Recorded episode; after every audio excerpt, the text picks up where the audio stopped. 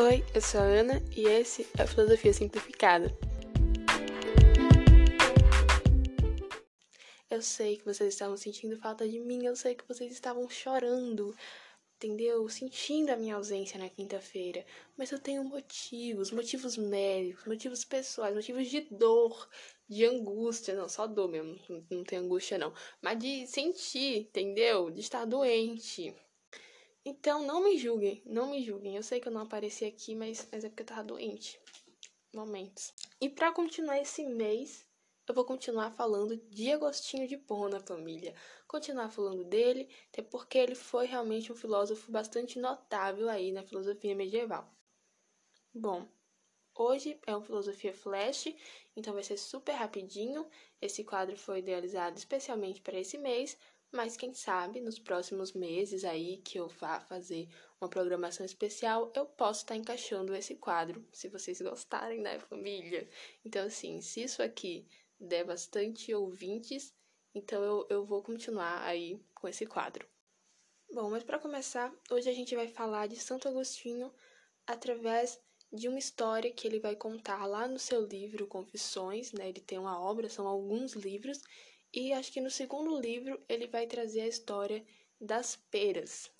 É o seguinte: quando ele era adolescente, na casa dele tinha umas peras muito bonitas, sabe? Aquela pera atraente que tu olha e fala, mano, isso aqui tá gostoso. Então na casa dele tinha umas peras bem gostosas.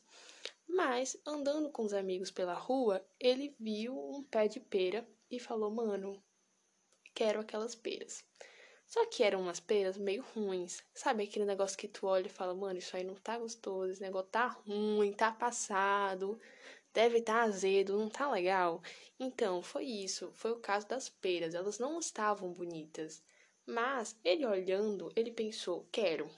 E aí foi lá ele e os amigos roubaram um bocado de pera e no fim nem comeram. Comeram ali uma ou duas e depois desperdiçaram o resto jogando para os porcos. E aí, anos depois, na sua era de pós-cristianismo, Agostinho vai trazer uma reflexão sobre isso e ele vai falar assim: que naquele momento ele não desejava comer peras, porque se esse fosse o desejo dele, ele ia para casa, pegava aquelas peras bonitas, gostosas e comia.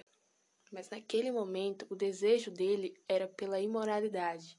Ele queria roubar, ele queria se sentir um garoto mau, sabe? Aquele viver perigosamente. Era isso que ele queria naquele momento. E ele vai falar pra gente que não vale a pena. Que a imoralidade, que esse desejo, que esse prazer simplesmente trouxe a ele coisas ruins, porque ele acabou comendo uma pera que não estava gostosa. Então, o que ele está falando pra gente é que não vale a pena seguir os nossos desejos simplesmente sem nenhuma racionalidade, sem nenhum pudor, só vai lá e faz o que tu quer. Que isso não é bom, que isso só vai te trazer coisas ruins, que isso só vai te trazer amargura para tua vida. E aí Agostinho, é claro, escreve confissões já em uma fase pós-cristianismo de sua vida. Então ele poderia escrever sobre si de uma forma meio que imaculada, como um cara sem nenhum pecado, como um cara bom. Mas não, ele escolheu escrever sobre si dessa forma humana, dessa forma defeituosa que ele era. E isso é uma coisa que me chama muita atenção, porque Agostinho, anos depois, ele vai se tornar, né, ser considerado um doutor da igreja, ele vai ser tido como um santo pela igreja católica, né? E é um cara que hoje em dia muita gente estuda ele. E eu fico pensando, meu irmão, ele, ele era o historiador de sua própria vida. Ele estava escrevendo autobiografia, tá ligado? Ele poderia escrever sobre si de uma forma bonita. Sabe aquela coisa? Ah, não existem heróis nem vilão, só existe quem escreve a história, tá ligado? Quem ganha, quem escreve a história se pinta como bom. Mas Agostinho não. Agostinho decidiu se pintar como o vilão, para dizer para as pessoas que ele é mau. E isso que eu vou falar agora já é uma interpretação minha, óbvio, não é minha. Vários outros filósofos tão, falaram sobre isso e falam, né? Alguns filósofos contemporâneos, pós-modernos, falam sobre isso e eu gosto bastante desse tipo de pensamento, que é você pensar que eu sou mal. Eu tenho medo da minha imoralidade. Eu tenho medo da minha tirania. Eu tenho medo do que eu posso fazer com a minha ganância. Tá ligado? Se hoje eu ganhasse um anel que me deixa, tipo assim, invisível, sei lá, pintou Harry Potter aqui na minha casa e me deu a capa da invisibilidade. O que é que eu vou fazer com ela? Para que que eu vou usar? O que que eu vou fazer quando ninguém tá me vendo? Eu sou má, queridos. Eu sou imoral, eu sou uma tirana. O que nos impede de fazer atrocidades? Geralmente é a sociedade. Geralmente são as leis. Mas o que acontece quando a sociedade está em crise?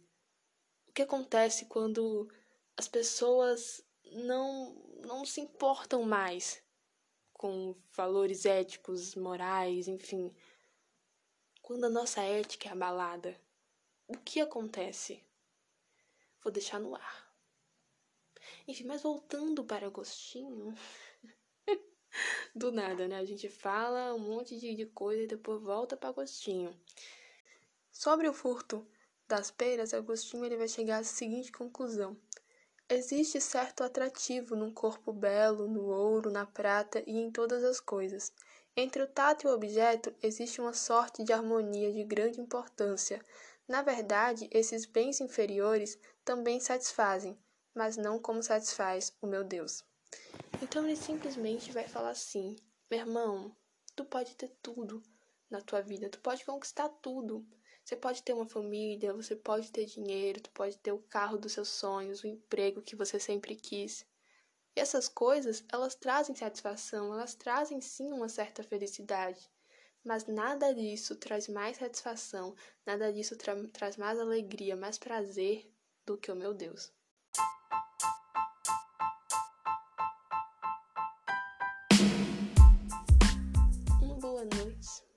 Entendeu? vão viver suas vidas, mas lembrem-se, se vocês gostaram desse episódio, segue a gente, meu irmão, segue a gente para acompanhar os próximos episódios. Esse mês aí que a gente tá falando de filosofia medieval, mas no próximo mês vai ter mais coisa, vai, vai ter mais outras filosofias. Compartilha com os teus amigos que gostam de filosofia. Se eles não gostam, compartilha também, que é para tomar vergonha na cara, entendeu? E estudar. E é isso, família. Um beijo, tá? E lembrem-se que se vocês quiserem viver como Agostinho, não se entreguem aos prazeres banais. Tá legal? Vocês tenham racionalidade, vocês pensem bem no que vocês vão fazer. Um beijo.